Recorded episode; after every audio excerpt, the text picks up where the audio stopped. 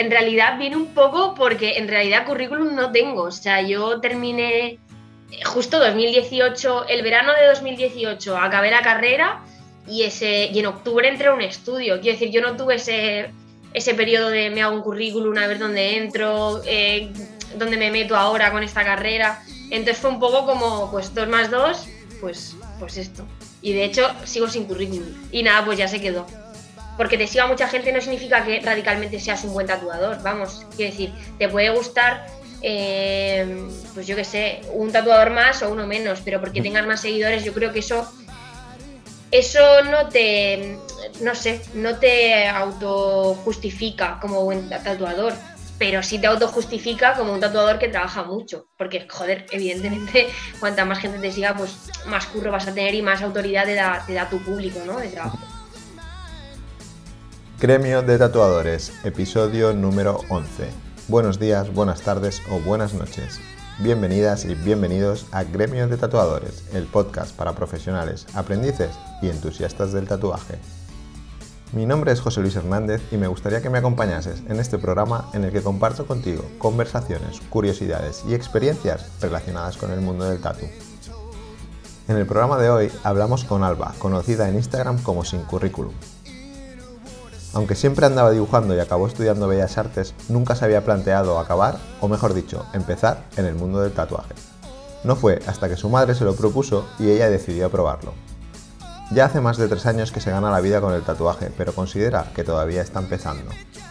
Si quieres conocer un poco más a Alba y saber cómo fueron sus inicios, te invito a que escuches el episodio completo. Hola Alba, buenos días. ¿Qué tal? Buenas, ¿qué tal? Nada, Genial. Eh, encantado de que, estés por aquí, de que aceptases la invitación a participar. Es un placer, es un placer, vamos. Nada, que sepas que eres la primera chica que, ha dicho que sí. te, lo iba, a preguntar, venía pensando esta mañana y digo, Buah, seré la primera, digo, no sé si decírselo, pero guay, súper guay. Que, bueno, que me ha dicho que sí, exactamente no, no eres la primera, pero que... la primera que grabo. La primera que se ha, que se ha prestado a, a participar así rápido, digamos, o rápido, que, has aceptado la invitación sin, darle demasiadas vueltas, ¿no? Genial. Así que gracias, gracias, por eso también. Ya ves. Em, bueno, ya sabes cómo funciona un poco cómo funciona esto. Entonces, así que voy, a, voy con las preguntas clásicas, que es ¿quién, es, ¿quién es sin currículum y cómo empezaste a tatuar? Pues, a ver, yo creo, empezando por el principio, a ver, yo no tengo ningún contacto con el mundo del tatu, o sea, directamente no. Entonces, eh, yo nada, yo en realidad desde pequeña siempre me ha gustado dibujar y en realidad tampoco había sabido dónde, hacia dónde llevar eso. Y mi madre, que es muy lista, que siempre me ha, o sea, siempre me ha puesto a disposición diferentes materiales y puertas y cosas, un día me dijo, bueno, ¿y por qué no te compro una máquina de tatuar y, y te pones? Y yo en ese momento, pues, no sé, o sea, me había interesado un poco el mundo del tatu, pero tampoco era una cosa que yo pensara como que me pudiera, no sé, dar una salida a lo que hacía. Y, nada, yo de aquella pues ya me seguía, me seguía algo de gente, eh, mucho menos que ahora, pero, pero bueno, colgué en plan que me había comprado una máquina y demás, y gente pues de mi entorno y gente que me seguía, pues enseguida me empezaron a, como a pedir tatus y, y, el volumen de trabajo que empezó a subir un montón. Yo de aquí ya estaba, estaba estudiando en Bilbao y los siguientes de semana, pues allí en casa como, como iba pudiendo, pues iba haciendo, iba haciendo tatus. Lo que pasa que, claro, llegó un punto en el que yo dije, este volumen de trabajo tengo que trasladarlo. Y creo que fue en 2000, 2018, octubre de 2018, entré a, a mi primer estudio.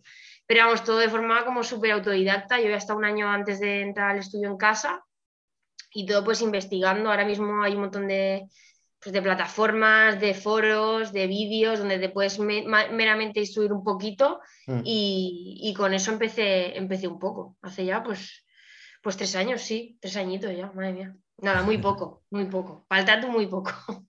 Bueno, pero, bueno. Pero, pero hay que siempre digo que hay que empezar, ¿no? Por algo. Al final todo el mundo tiene un inicio. Sí, sí, sí, desde luego. yo, sigo, yo sigo en el inicio, sigo como iniciando, pero, pero bueno, sí. Así que fue un poco empujada por tu, por tu madre, ¿no? Al final, que te dio... Sí, o sea, fue como...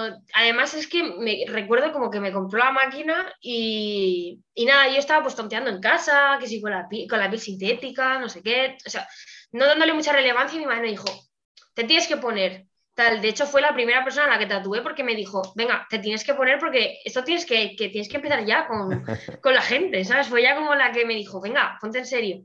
y a día de hoy, pues, pues se ha convertido en, en, en, el modo en el que me gana la vida. Desde mm. luego que sí fue súper impulsado por, por, ella.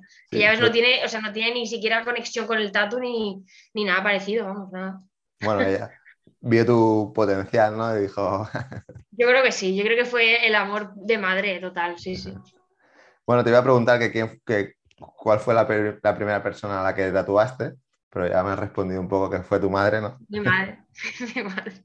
Además, es que me acuerdo que la tatué como por aquí, que esta zona es como súper compleja, que yo a día de hoy yo creo que sí, con el conocimiento que tengo, si me lo pidieran, yo creo que me negaría porque, porque no tengo el conocimiento suficiente como para tratar esta zona y a ella fue como, venga, sí, ahí, vamos a hacerlo, en la que menos duele, de, de acuerdo. O sea, fue todo muy apoteósico, pero bueno. Bueno, tengo que estar agradecido. Un buen recuerdo, ¿no? Supongo. Claro, eso es. Sí, sí. Y, y, pero tú has dicho que no habías tenido conexión, o sea, ¿llevabas tatuajes antes de empezar a tatuar o...? Nada, nada, nada. O sea, yo venía de estar dibujando y de no saber qué hacer con eso. O sea, siempre he dibujado y no, pues eso, estudié Bellas Artes y pues he dibujado pues, desde, no sé, desde que soy pequeña. Y ya te digo, o sea, no, nunca había pensado plantearlo de, de, esa manera. A ver, si me pongo a pensar, pues igual sí, es una niña muy inquieta, sí que me gustaba mucho dibujarles a mis compañeros, eh, pues en los brazos, en las manos. Me acuerdo que incluso algún verano llegué a comprarme jena, incluso a pintar a mis, a mis amigos y cosas así, pero conocimiento, o sea, como más cercanía que esa, nada, nada, o sea, no, Nada, nada. Es eso que puedes ir uniendo ahora, mirando hacia atrás, puedes ir uniendo los puntos, claro. ¿no? Y te puedes decir. Claro, como que vas uniendo cabos y dices, bueno, todo va hacia, hacia trabajar con personas, ¿no? Mm. Sí, era un poco ese rollo. Genial. ¿Y, y por, qué, por qué elegiste ese nombre tan curioso, ¿no? Sin currículum.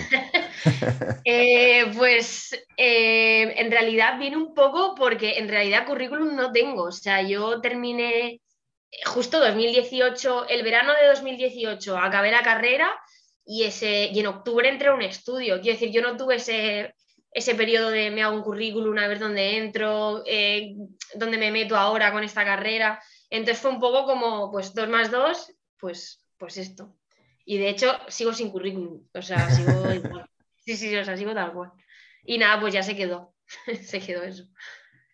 Empezaste, eh, empezaste en casa, has dicho, y, pero pronto pasaste a, a, un estudio como aprendiz o, o fue directamente ya a, a, tatuar a clientes ahí a saco? Pues, eh, pues sorprendentemente fue directa, o sea, no entré como aprendiz, directamente, o sea, yo recuerdo estar buscando estudios, o sea, de, te digo, de haber una necesidad de salir de casa eh, y buscar estudios y recuerdo el, primero en el que entré, acababan de abrir el estudio ahí en Bilbao y dije, bueno, pues voy a probar, digo, acaban de abrir, son solo dos personas, digo, a ver qué tal, qué tal me va. Y, yo no entré como aprendiz, yo entré allí pues con mis conocimientos limitados y pues eso era un estudio y sigue siendo un estudio que es, eh, recibe muchísima gente, hay muchísimo guest eh, y va pues, pues todo lo que te puedas imaginar. Sí que es centrado más en tatuaje tradicional, pero claro, de toda la gente que iba y venía, yo allí tenía pues, pues tenía conocimientos pues casi todas las semanas.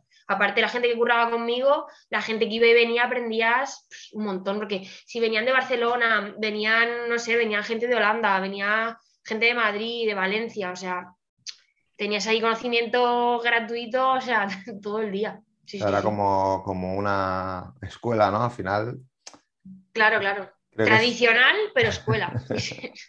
Creo que es que es súper importante, el otro día lo hablaba con, con, un compañero tuyo, ¿no? Que es importante como salir, si, si, estás permanentemente en un sitio tatuando, es, creo que es importante o que, o que ese sitio reciba mucha gente para que tú puedas rodearte de gente que siempre que sea mejor que tú, ¿no? Y aprender de ello, o, o tú salir a otros sitios y rodearte de esa gente que, que te aporte, no solo en el mundo del tatu, sino en cualquier profesión, ¿no? Siempre dicen que rodearte de mejores personas o de mejores profesionales en tu sector te hace mejor a ti y, eso es, cierto, vamos. Sí, vamos, total. Yo creo que si hubiera dado a lo mejor con un estudio que tuviera menos volumen de visitas o ni siquiera tuviera visitas, yo creo que evolucionar eh, a la velocidad que estaba evolucionando o estaba llegando a comprender el tatu, o sea, yo creo que hubiera sido imposible.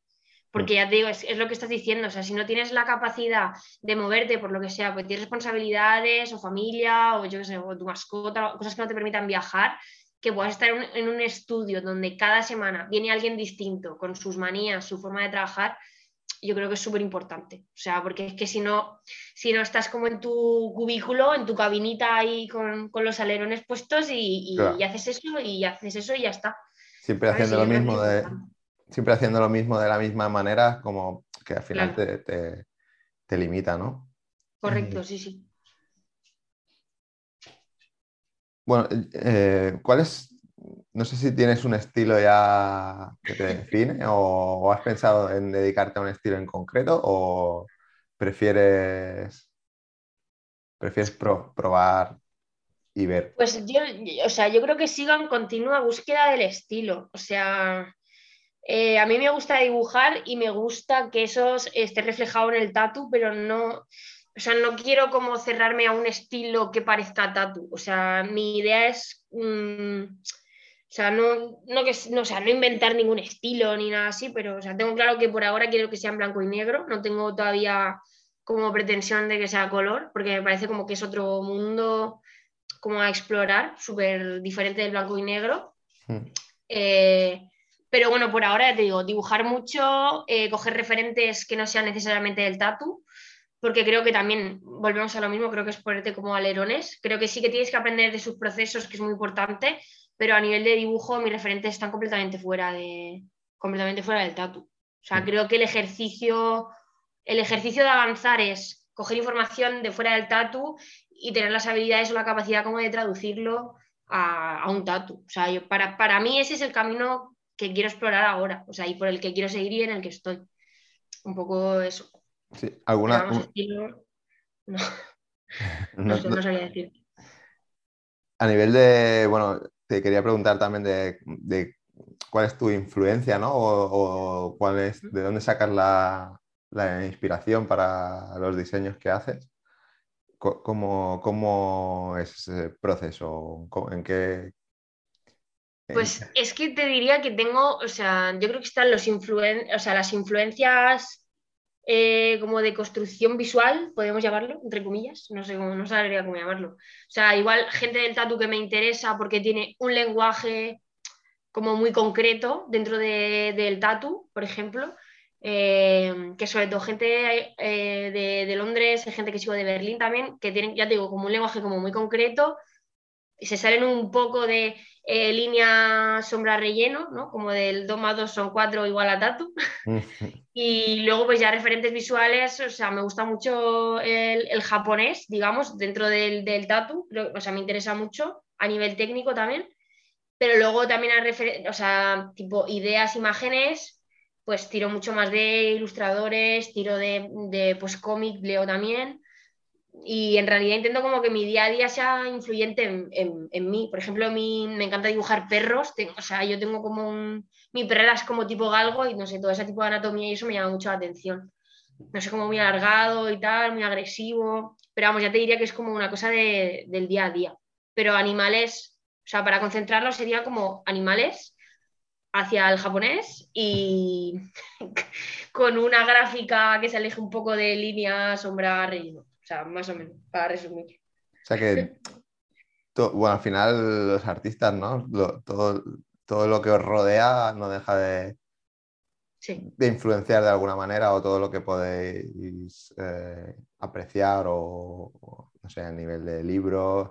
Bueno, no solo lo que tú decías, ¿no? En el día a día, las cosas que, que, te vas encontrando en el día a día o los objetos más cotidianos pueden servir de... Sí, total, o, de repente algún colega te recomienda una película y el personaje concreto, el protagonista, pues te llama la atención y te lleva para hacerte, yo qué sé, cuatro o cinco diseños por, por lo que sea, ¿no? O sea, yo intento que sea un poco así, pero, pero sí que tengo como un imaginario como muy concreto y estoy como muy centrada en, en animales y en y en, no sé, en no sé llamarlo como deformidades o no sé, como mm. animales en 2.0, ¿no? Por llamarlo de alguna manera.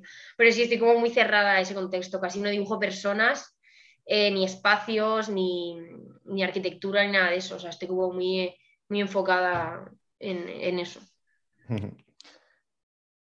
Bueno, sabes que, es, que este podcast tiene como objetivo humanizar un poco más al, tatuador, ¿no? Sacarle un poco del, del perfil ese de las redes sociales. y en esta temporada nueva eh, quiero hacer algunas preguntas un poco distintas para intentar conocerte algo, algo, mejor, pero puedes contestar lo que te parezca o si no te, si no te parece bien, pues tampoco eh, puedes decir next. Vale, guay, me mola. más, que nada es saber un poco, un poco más de ti, ¿no? Que, que cuando no estás tatuando, ¿qué sueles hacer o qué te gusta hacer? Aparte de... Pues em, a mí me flipa cocinar. O sea, quien me conoce lo sabe y mi entorno o sea, lo sabe. Yo creo que si no me saliera bien en un futuro, no me pudiera ganar la vida tatuando, yo creo que cocinaría. O sea, es una cosa como que tengo súper clara. Soy como una súper friki snob de la cocina y, y, me flipa. Más de hecho, yo soy vegana y es como que cuando me hice vegana como que se me abrió un mundo a la cocina súper grande y estoy como, soy como muy friki de, de, los platitos, no sé qué, de a ver qué como, o sea, es una cosa que me, que me flipa. De hecho, hay días de, no sé, empezar a tatuar a las 11, terminar a las 9 de la noche y lo único que me apetece es llegar a casa y cocinar, ni ponerme a ver la tele ni nada, o sea, necesito como expansión, relajarme. Como es Tu, tu, momento zen, ¿no? Mi momento zen, ponerme a pelar patatas o lo que sea, sí. En cierto modo tiene, en cierto modo tiene relación, ¿no? También creo que la cocina tiene su punto artístico, ¿no? O, creativo. Sí, sí. mecánico, como que te va a llevar a un objetivo, sí. No sé, sí, sí, sí, sí, o sea, para mí es súper relajante. Además, como que si tengo claro lo que quiero hacer y los procesos para llegar a ese objetivo son tan mecánicos que a mi mente es como que, es, que se apaga y no sé. Pero sí, a mí me, me flipa. O sea, ya te digo, sí. No sé si fue este, este confinamiento, el confinamiento, o sea, me lo, pasé entre subiendo dibujos y subiendo recetas a Instagram, imagínate. estaba compartiendo con la gente. Hoy voy a hacer unas lentejas y subía cómo hacía las lentejas, imagínate. O sea, el nivel.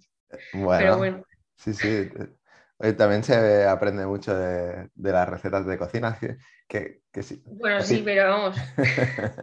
Cocinar cada que día. Tampoco es que vaya a inventar yo nada, pero vamos que a nivel, como te he dicho antes, eres la, primera chica al pasar por, de pasar por, este, por el podcast. Eh, ¿Por qué crees que al resto de, las chicas les cuesta tanto mostrarse? Pues no sé, o sea, me sorprende que me digas como que les cuesta salir en un podcast, o sea, no, o sea, no termino de entender mucho, quizá a lo mejor porque hasta ahora solo se han subido podcast de chicos, no sé, supongo, igual será por eso, pero, pero no sé, no sé por qué motivo puede, puede, no sé, puede pasar eso, no sé, igual se puede sentir juzgada de alguna manera o no sé. Sí, no, si me ocurre la razón, porque no, yo no he visto ningún tipo de traba como para poder hacerlo. A eso me refería, ¿no? A que, puedan tener la percepción de que se les pueda juzgar más por, el hecho de ser chica o por, no sé. Pero, Hombre, a ver, igual me la estoy jugando, ¿no? Al decir esto, pero yo sí que creo que por lo general no digo que todos sean así, ni muchísimo menos, pero yo sí que creo que hay una especie de, mm, como de, aparte de que, mira, ¿qué quieres? Baja, va, que está quedándome la vara. Eh, yo sí que creo que hay como una, no sé, como una especie de necesidad de, aparte de hacer un buen trabajo, demostrar como que, dame un segundo, que voy a sacarla, espera. ¿Quieres salir el podcast, ¿Quiere, ser protagonista? Sí, quiere ser protagonista. Eso, eso, lo que te está diciendo, que sí que creo que hay como un, un filtro, o sea, digamos que si que si a lo mejor eres un tatuador, eh, tu único filtro es hacer las cosas bien, pero tengo la sensación de que si eres chica es como que aparte de hacer las cosas bien, tienes que intentar demostrar que lo estás haciendo bien. O sea, como que hay como dos, dos, filtros por en medio. O sea, hago un trabajo de valor y tengo que seguir haciéndolo y aparte tengo que demostrarte que lo hago. O sea, como que no hay un, no hay un único filtro de wow, qué, guay que lo haces, ¿no? No sé, es como un poco la, sensación que a mí me da y, el entorno en el que yo he estado, que quizá para otras chicas, o sea, puede ser distinta la realidad, ¿no? Pero mi entorno al menos tiene como esa, esa sensación. ¿Pero crees que es un filtro que, que os autoexigís vosotras? ¿O que es algo que, que se exige desde, el, desde el mundo del tatuaje? Claro, a ver, es que desde mi perspectiva tampoco, o sea, tampoco puedo ser objetiva porque en realidad yo llevo también mucho tiempo y mi filtro también, la premisa es, llevas poco tiempo, eh, tu trabajo, mm, o sea, porque aparte el, tiempo parece también que como es, un factor de valor, ¿no? También en el mundo del tatu. Entonces, eh, yo tengo también la premisa de, o sea, según lo que llevas, a ver qué estás haciendo. Y, entonces luego tengo la premisa de que, dos, eres una chica y a ver qué haces, ¿no? O sea, no sé, o sea, no existe como entre nosotras y los tatuadores como una especie de hermanamiento, colegueo extraño si, o sea, si primero no has eh, hecho un buen trabajo, ¿no? Es como, no podemos hacer ese rollito de grupo o ese, mm, no sé cómo llamarlo, es que no, quiero llamarlo secta porque es que no es eso, pero es como... No, podemos ser super colegas ni puedes estar en la crew de los top si no tienes primero un buen trabajo y lo has demostrado. Entonces, no es solo que tengas un buen trabajo, sino que tienes que demostrarlo. No sé, yo sí que, o sea, yo tengo esa sensación, pero no tan fuerte a lo mejor como otras compañeras con las que, con las que he hablado. Porque ya te digo, yo sigo con el filtro de que llevo muy poco tiempo, entonces tampoco, tampoco tengo ese feedback de gente que a lo mejor está como más en, en el top mm, tatú, ¿no? Digamos. No he llegado todavía a esa altas esferas, ni muchísimo menos. bueno, quizá también la culpa es un poco mía también, ¿no? Porque a lo mejor he preguntado a... No he preguntado a las personas. No sé, o sea, no sé qué te respondería alguien que lleve 15 años una chica, no sé, igual la respuesta sería diferente, puede ser. Mm. Claro, pues. Bueno, eh, seguiré intentándolo, ¿eh? Que quiero que sea. Bien, bien. No está guay. Está guay, está guay. Eh, bueno, que todo el mundo tiene cabida, o sea, que aquí no se discrimina a nadie por su. Ni por su. ni por el tiempo que lleve tatuando, ni por. Eh, ni por su género, ni, ni nada. O sea, al final. no, no, lo, dudo. O sea, desde luego que se agradece que se hagan ese tipo de preguntas. sé, porque también sales un poco del estándar. Claro. Sí, sí, la idea es que, que no sea un podcast que, se hable solo de tatuaje, ¿no? Sino que. Más que nada porque yo, tampoco tengo conocimientos suficientes como para mm. poder tener una conversación sobre, eh, sobre temas técnicos ni sobre temas ah, artísticos ni, nada de eso, por eso me centro más en otro tipo de, preguntas. Sí, pero como yo, igual si me preguntas a nivel técnico, tengo un conocimiento también limitado a mi, a mi tiempo. Bueno, en tu Instagram eh, ha sido bastante, bueno, te gusta debatir, ¿no? Que eso está súper bien sobre ciertos, ciertos aspectos y ciertos temas relacionados con el mundo del tatuaje. Uno de ellos que era, que, era lo que, bueno, lo que te, lo que te comenté ¿no? al, contactar contigo es el tema de, del regateo ¿no? en el mundo del tatuaje. es un tema que, que, en mayor o menor medida todos los que os dedicáis al tatuaje habéis tenido que, sufrir, ¿no? O que sufrís que es vuestro pan de cada día en el que os digan que X me lo hace o que fulanito me lo hace más económico, que si, que si me lo dejas más barato, ¿no? Un poco cómo, cómo vives tú eso, cómo... A ver, yo por lo general lo digo bastante mal. O sea, no soy, no soy una persona borde, pero sí que soy, o sea, soy directa cuando pasan ese tipo de cosas. Si alguien intenta regatearme lo que sea, ya voy, o sea, directamente me pongo como un filtro ya de, pues no sé, como de negatividad, como de, como que ya esto me está apeteciendo un poco menos, ¿no? Pero, pero bueno, o sea, yo creo que en realidad es, eh, es una putada y está feo que lo diga así, pero en realidad es como que sí que siento que en parte la responsabilidad de que eso no suceda es nuestra. Quiero decir, no va a haber nadie que, haga entender al público o, digamos a la cultura eh, del tatuaje en España que, somos un artículo de lujo, digamos, una cosa que, como yo digo siempre, no es necesaria para nadie, desde luego, o sea, nadie necesita tatuarse, simplemente no es una necesidad ni un derecho, sino que es algo que te apetece. Entonces, igual que te apetece, pues no sé, eh, irte a Disneyland, pues tienes la premisa de lo que vale eso y no es discutible. Quiero decir, si estás haciendo algo porque te apetece, pues qué menos que, pagar lo que la persona en ese momento pues considera, ¿no? Entonces, yo creo que la obligación es nuestra de no dejarnos, eh, pues no sé, supongo que lo hablaba con, con, una colega, yo decía, digo, es que como no somos, no sé, una gran empresa y tenemos seguratas en la puerta, parece que, que pueden entrar a la hora que quieran y salir a la que también quieran, pueden eh, regatearnos, pueden cuestionar los precios o sea, parece como que no hay un filtro de respeto entre, entre los clientes y, nosotros, o sea, los clientes con los que sucede, con los que sucede eso. Pero creo que si nos dejamos regatear o si, si dejamos como que esa ilusión eh, por hacer una pieza más grande, eh, pues nos pueda, al final solo estamos, em, no sé, como dándole al cliente ese poder, que a mí me pasa, ojo, que hay veces que hay alguien que me dice, pues quiero esta pieza, la quiero así de grande, tal, y a mí me está hirviendo la sangre porque me apetece un montón hacerla y a veces sí que he dicho de, bueno, pues voy a dejarlo más barato porque necesito hacerlo. O sea, o sea creo, que es, creo que es complicado, pero también es importante conocer el contexto. O sea, aquí en España tenemos que seguir maquinando, preparando en, general la cultura y el valor que se le da y a lo mejor vas fuera a otro país y no, tienen, no les importa pagarte lo que eso lo que eso vale. O sea, creo que hay que tener en cuenta eso, el contexto y pues eso, tus necesidades personales y artísticas. no sé, creo que hay que sopesar. Que, hay un poco de, hay un poco de, de cultural, ¿no? En, nuestra cultura de no sé, eh, de siempre de, esa, de ese...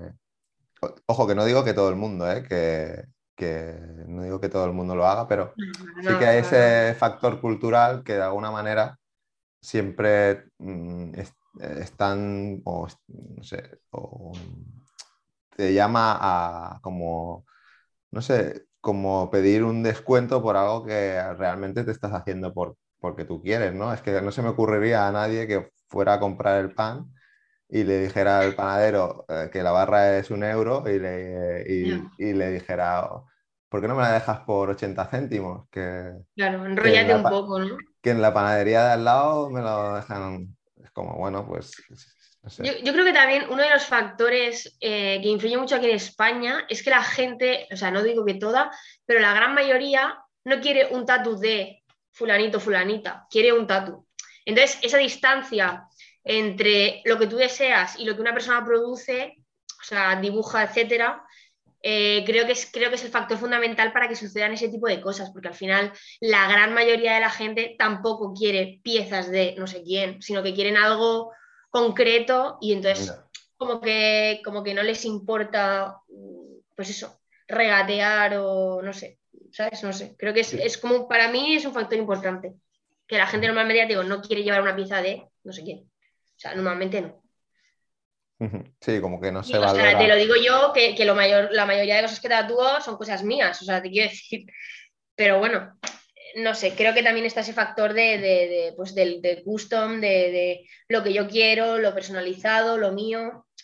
O sea, no sé. Lo que entiendes por lo tuyo, ¿no? Que igual lo llevan 30.000 personas más, pero bueno, no pasa nada. Lo has elegido tú. No sé. Al hilo de, esto del, del, tema del dinero, del regateo, una pregunta que me han sugerido que, podría hacer, a ver si, si, estáis dispuestos a responderla, es que ¿cuál es el tatu más caro que has hecho? Hostias. Eh, ¿Contándolo como una pieza o contándolo como por sesiones? Porque claro. Bueno, claro, por, contándolo como una pieza. ¿Cuál es la pieza más una pieza, cara? Pues yo creo que la pieza más tocha. Mm, a ver, estoy pensando. Pues yo creo que fue un día entero, hicimos un día completo, que fue, creo que fue un muslo como de rodilla casi al culo, que fue un pato. No sé si se fueron como 400 o así, me parece. 350, 400 me parece, porque luego ya son sesiones de día completo, entonces tampoco te lo cuento. Pero sí, yo creo que por ahí 350, 400, yo creo que fue. Bueno. Si no recuerdo mal, igual me estoy equivocando. Bueno, gracias por responder así abiertamente, porque sé que el, tema dinero ¿no? no, es algo que a la gente le guste hablar, pero bueno. No sé, o sea, es que me da igual, o sea, tampoco.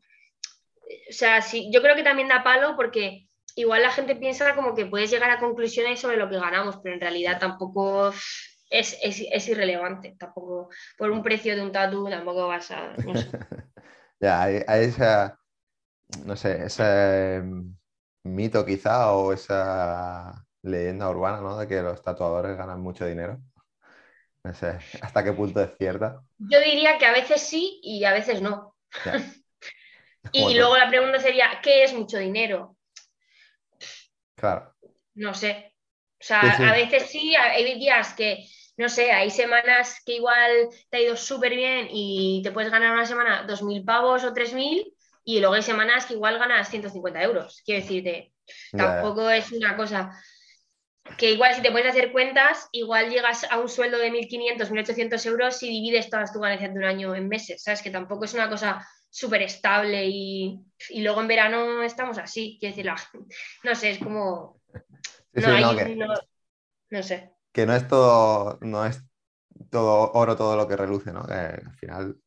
Claro, o sea, no sé cómo le irá a la gente que tiene años enteros de agenda. Igual esa gente sí gana mucha pasta, pero no sé, creo que los tatuadores de a pie que tienen citas tirando a, pues no sé, como citas medias en el mes, no sé, que se hagan 10 tatus en el mes, vamos a poner, tampoco es una ganancia extrema. Sí, es, siempre que se ve, ¿no? Que, a lo mejor lo, de unos pocos, ¿no? El, ese, la, ley de Pareto, ¿no? El 20% de... Claro. E, e, ese 80%, ese 80 de la gente eh, tiene que currar mucho para ganarse un sueldo y luego está el 20% que sí que vive muy bien del tatu, ¿no? Y, y a veces es en, lo que nos fijamos, ¿no? O lo que se fija la gente, que es como que se da esa imagen de que todos se meten en el mismo saco cuando no es así. Y en lo que pagan también, yo creo. O sea, el pensar que igual en tres horas alguien te ha pagado, yo qué sé, 300 euros, la gente puede llegar a pensar que ganamos mucho dinero, pero luego si te pones a deconstruir hacia dónde va todo ese dinero, en realidad no te quedas nunca 300 euros. O sea, es que no, es así, pero bueno, supongo que es, que es eso lo que pasa. Yo por eso también en mi Instagram suelo hablar de esas cosas porque la gente sí que de verdad se piensa que igual cuando cobras, yo qué sé, 60 euros por, por hacer una palabra o hacer algún tatuaje pequeño, se piensa que estás ganando un montón de dinero porque lo haces en 10 minutos. Pero ya digo, si te empiezas a desglosar esos 60 euros, yo creo que te sacas como muchísimo 10 euros de beneficio. O sea, tú como individuo, el estudio ya no lo sé, porque paga muchas más cosas. Entonces. Bueno, si, si sirve un poco para para dar luz, ¿no?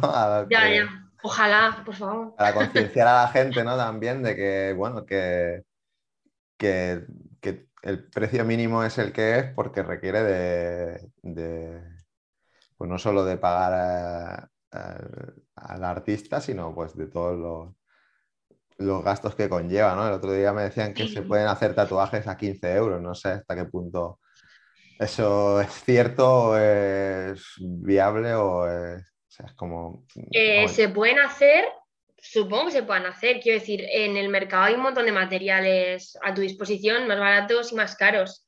Lo que pasa que eh, el dinero que ganan esas personas y, no sé, el espacio o lo que sea, no sé, es que influyen muchas cosas. Pero es que yo, me imagino solo... El beneficio de 15 euros me parece de locos, o sea... Si es que si contamos ya, por ejemplo, cuánto te puedes quitar de IVA de 15 euros, pues no sé, igual son casi tres pavos. Eh, quiero decir. Por eso que me imagino solo el tiempo en preparar todo, en, higienizar, ¿no? En el papel film, en, preparar sus pigmentos, eh, no sé, es como que solo ese tiempo ya, mm. ya vale más. Y lo que se quede tu estudio ya, quiero decir, es que no sé, creo que es mucho, o sea, creo que no sé, creo que se debe de, o sea, no te digo de inflarlo por inflarlo, pero creo que dentro de, esos mínimos que puedes cobrar en un mercado estándar de 50 o 60 euros un mínimo en una tienda, mm. creo que ahí va dentro todo, o sea, va, todos tus años de aprendizaje, o sea, va, el support que le puedas dar a tu máquina, pues un día pues, se cae, eh, estás apoyando al espacio en el que trabajas, a que esté limpio, esté ordenado, tengas equipos pues, de, lo que necesites, impresoras, eh, no sé, es que son muchos factores para para una palabra, o sea, hay como mucho camino detrás. Sí, sí, creo que, es importante ¿no? que, que los, clientes nos, nos concienciemos de que el precio de los tatuajes es el que es, no porque nos quieran sablar o nos quieran pegar el palo, sino porque detrás de, de un tatuaje pues hay muchas cosas que no se ven, ¿no? Entonces creo que es importante que la gente sea consciente y también la gente dentro del sector, ¿no? Que no haga, o sea, que no, que no tire los precios, porque realmente eh, eso creo que es pan para hoy y, hambre para mañana, ¿no? Al final. Sí, a ver, es que, o sea, yo, o sea, no sé, o sea, no soy empresaria ni mucho menos, pero me cuesta entender cómo puedes eh, llegar a avanzar, ¿no? En algún momento eh, cobrando 15 pavos por un tatu. O sea, me cuesta entender cómo va a avanzar tu estudio, cómo se va a actualizar, mm. eh, cómo, no sé, cómo vas a darlo a conocer, cómo vas a tener contentos a tu equipo de trabajo. O sea, me, cuesta entenderlo. No sé porque nunca he trabajado en esas condiciones, pero, pero bueno. No sé si se cobran eso y les va bien, supongo que ganarán pasta, digo yo, no sé, porque si no, no, lo harían. No, sé. Ya digo que lo desconozco. Bueno, cambiando un poco de, de tema, Em, eres bastante activa ¿no? en redes sociales en cuanto a abrir debates, abrir, hacer preguntas, ¿no? ¿Qué, qué opinas de, las redes sociales? ¿Crees que es algo positivo o negativo para tu trabajo? A, ti como, como tatuadora, ¿no? ¿Qué te, han supuesto, qué te ha supuesto a ver, yo creo, yo creo que la palabra que lo puedo decir es eh, pateo. O sea, es un. Es un muro eh, que, pues, que inevitablemente está levantado entre nosotros y los clientes porque pues, que ya no estamos conectados de la misma manera. Entonces, para mí las redes sociales son o te subes al carro o te quedas, o sea, no hay más. Y para subirte al carro eh, la plataforma te hace una serie de requerimientos y una serie de, mm, no sé, de horas que tienes que echarle, eh, cómo lo organizas, cómo te comunicas con el público, o sea, te pide una serie de requisitos si quieres que tu trabajo se vea. Entonces, para mí es un pateo, o sea, a mí me gusta estar en contacto con, con, la gente que me sigue, me gusta mucho poder compartir opiniones porque yo al final también aprendo y eso es lo que me mola de la plataforma. Pero sentirme, o sea, los momentos en los que me siento obligada a trabajar con la plataforma para justificar mi trabajo, pues me parece un pateo. O sea, no es una cosa que me guste de las redes sociales, pero bueno, creo que también me permiten poder viajar a Madrid, poder viajar a Barcelona, eh, poder viajar a Bilbao y tener trabajo. Quiero decir, no es, no es todo negativo, pero sí que hay una serie de obligaciones diarias que tienes con ellas que a mí personalmente pues no me gustan.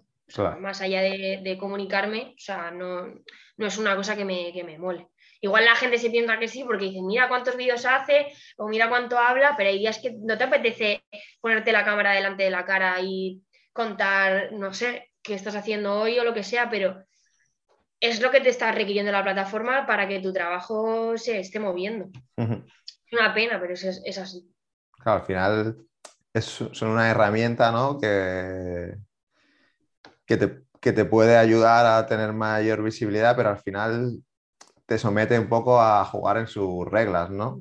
Es como, bueno, eh, sí, me puede beneficiar en ciertos aspectos, pero requiere de que yo dedique tiempo y sea como constante y entonces es como, pues bueno, no sé. Mm, tampoco creo que haya que ser un esclavo de las redes sociales, pero sí que... que... Y luego, luego hay gente que dirá, no, es que si no eres lo suficientemente bueno, o sea, por eso no te sigue la gente. Y es en plan de, no, tío, o sea, eh, yo conozco gente muy buena que hace cosas brutales, igual no pasan de los 5.000 seguidores, quiero decirte.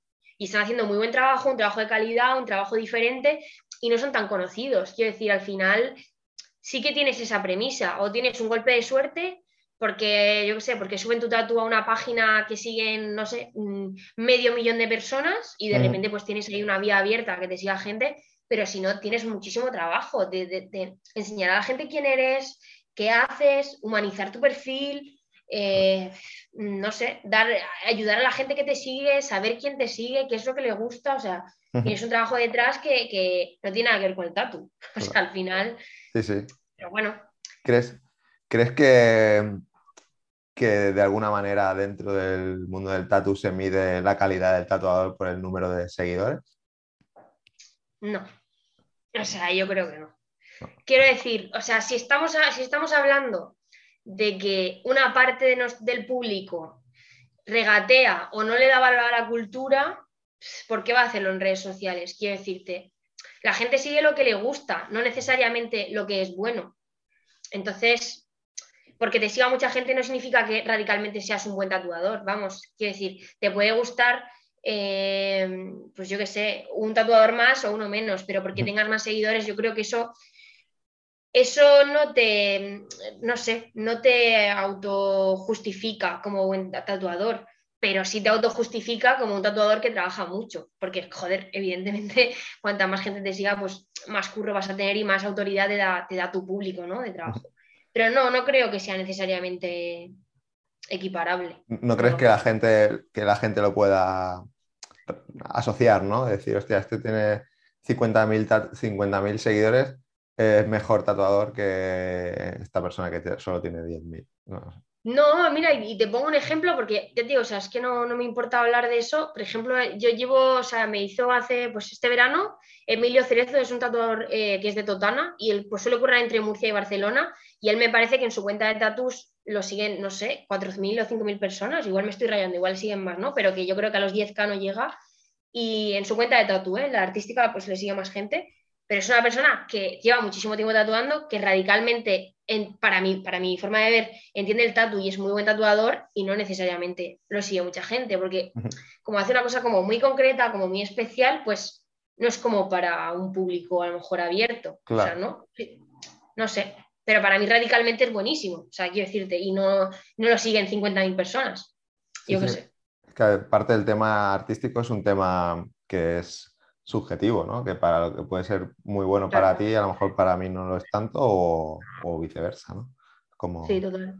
Que, es, que, no hay algo que sea muy bueno, eh, porque a lo mejor, pues por gusto o por lo que sea, no es lo que la gente Eso es. Mm, prefiere, ¿no? Al final también es un poco por, creo que por tendencias, ¿no? Lo que es más eh, mainstream, ¿no? Lo que es más común a lo mejor es lo que pues, tiene mayor cantidad de, o sigue mayor, gente, ¿no? Claro, eh, pues no sé, vamos a poner eh, Peña que haga increíblemente genial, pues no sé, tema de botánica o tema de flores, que es un tema como que es muy recurrente pues en estos últimos años, mm. pues también son gente que van a tener un volumen de seguidores como mucho más amplio, porque la gente tiene una necesidad o, han generado en ellos una necesidad de, acercarse a ese tipo de, de tatus, entonces inevitablemente, o sea, inevitablemente vas a tener ese tipo de de volumen de seguidores. O sea, es una cosa, pues, no sé, como de... Para mí es de cajón, vamos.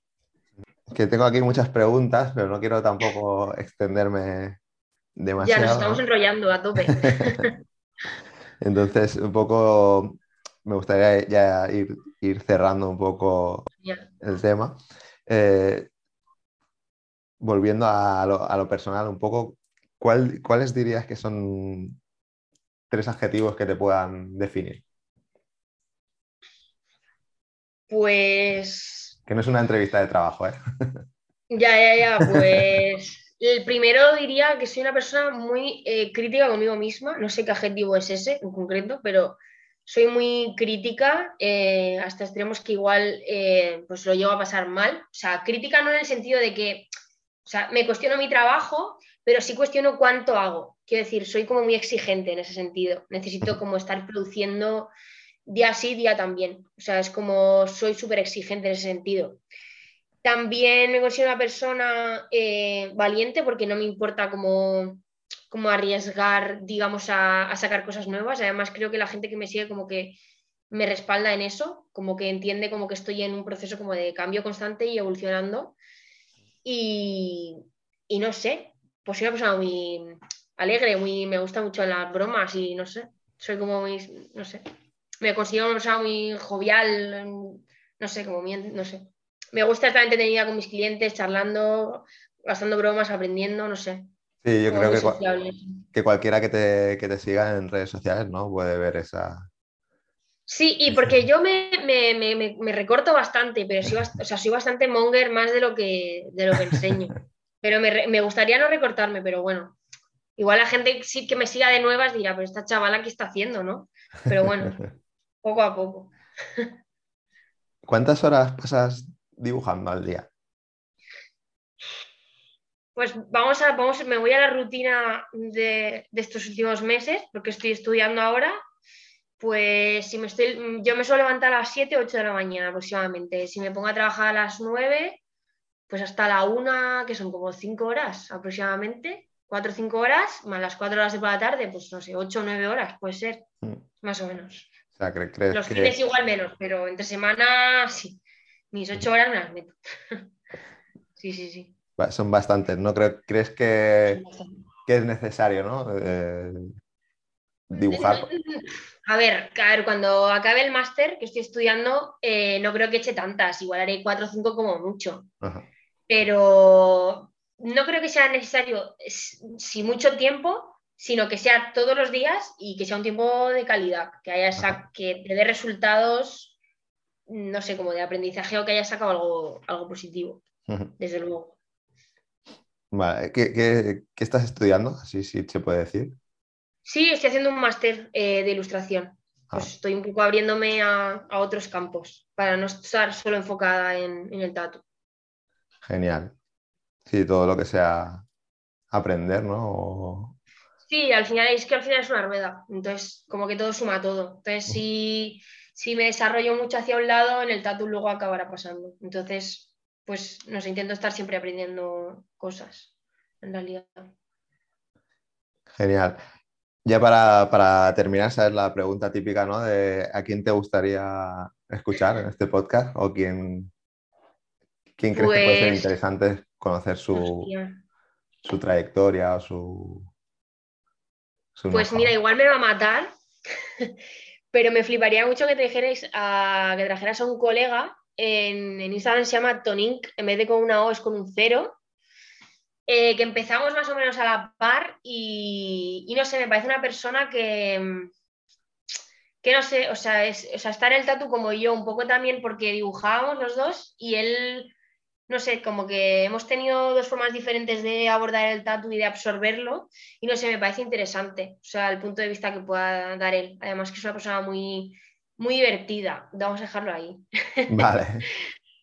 Eh, pues no sé, creo que puede ser interesante. Además, le gusta mucho charlar también sobre estos temas. Es bastante frikis de, charlar sobre un poco de arte y de tatu y eso le, le mola. Pues le, trasladaré la, invitación a, participar. Te llevarás sorpresas. Genial, eso está, bien. Y, y, nada más, pues darte las gracias de nuevo por, por haberte prestado a participar eh, que ha sido la, primera, pero no. Espero que no sea la última. ahora me da pena, ahora me da pena no haber recomendado a ninguna chica, pero bueno, o sea, bueno, no sé. Pero si vas a traer más, bien. Puedes, puedes, puedes decir a más gente, ¿eh?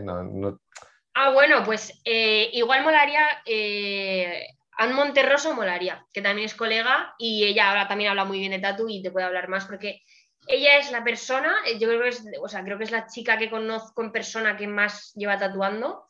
O bueno, o, bien Juan Monterroso o mi colega Uca de Bilbo, cualquiera de las dos eh, molaría, eh, porque llevan bastante tatuando y sus procesos han sido diferentes, pero sí que los inicios yo creo que son, creo que son claves, como empezaron. Siempre, pues eso, con la premisa de ser aprendiz, de que el aprendiz a ver cómo te trataba, si eres una chica, no sé, creo que pueden darte como bastante puntos de vista interesantes y cómo lo llevan ahora. Porque, por ejemplo, Uca sí que es dueña de estudio y Ana Monterroso sigue currando en plan para gente, se ha movido bastante en plan, pues eso, se ha movido por Londres, está tatuando fuera de España y yo creo que te pueden dar vistas desde, desde el plano chica mundo exterior del tatu, Mm. ser dueña y ser, pues, no sé, haber salido de, de España. Más son Perfecto. majísimas y son un amor. Pues les haré llegar la, la invitación a, Va, pues a seguro que te la cogen. A ver si. Genial. si Qué guay, a ver si las oigo hablar, qué bien. Y Qué nada más, lo he dicho, muchas gracias por, por, por- por estar aquí, por darnos tu, tu visión, ¿no? Tu- por no por contestar a todas las preguntas. ya ves. Y, y nada, que, que la- ah, bueno, sí, que no, esto no he- me estoy saltando cosas. Estoy perdiendo Bien, facultades. Más cosas. No, solamente decir dónde la gente puede, puede encontrarte, ¿no? Dónde te puede encontrar tatuando, cuáles son tus coordenadas social, en redes sociales para que la gente te pueda seguir. Para dejarlo Eh, todo en, pues- la- en las notas del programa. Pues en Instagram soy sin currículum, eh, no creo que me cambie el nombre en mucho tiempo. y estar eh, físicamente, estoy en Valencia, estoy en Bonjour, eh, en Ruzafa, y nada, me suelo mover normalmente a Madrid y a Bilbao normalmente. Y bueno, y a Barcelona también. Pero bueno, que estoy en Valencia, es normal. Bueno, dejaré tu, tu perfil de Instagram para que la gente pueda acceder y pueda saber en, en los estudios en los que te mueves o las próximas visitas o guests que hagas. Genial. Que creo que tienes algunos por ahí previstos. Tengo, tengo, tengo. Así que cualquiera, cualquier persona que, que quiera saber más sobre ti, pues que te siga en, en Instagram y, y puedes saber todo. Y si tienen dudas, que me escriban, que yo estoy encantada de, de mandar audios y hablar. Genial.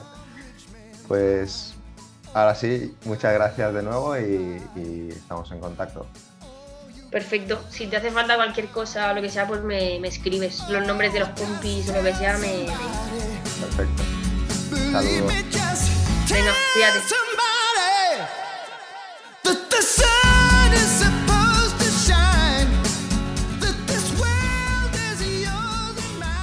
Y hasta aquí el episodio de hoy. Si te gusta Gremio de Tatuadores y quieres apoyarnos en este proyecto y seguir escuchando a profesionales del mundo del tatu, lo mejor que puedes hacer es dejarnos una valoración positiva en tu aplicación de podcast preferida y compartir estos episodios en tus redes sociales. Y recuerda que en marketingparatatuadores.com encontrarás más episodios como este y otros contenidos relacionados con el sector. Gracias por escuchar y te espero, como siempre, en el próximo episodio. Si quieres ser patrocinador o patrocinadora de este podcast y que tu marca o tu estudio tengan mayor visibilidad, no dudes en ponerte en contacto con nosotros en www.marketingparatatuadores.com.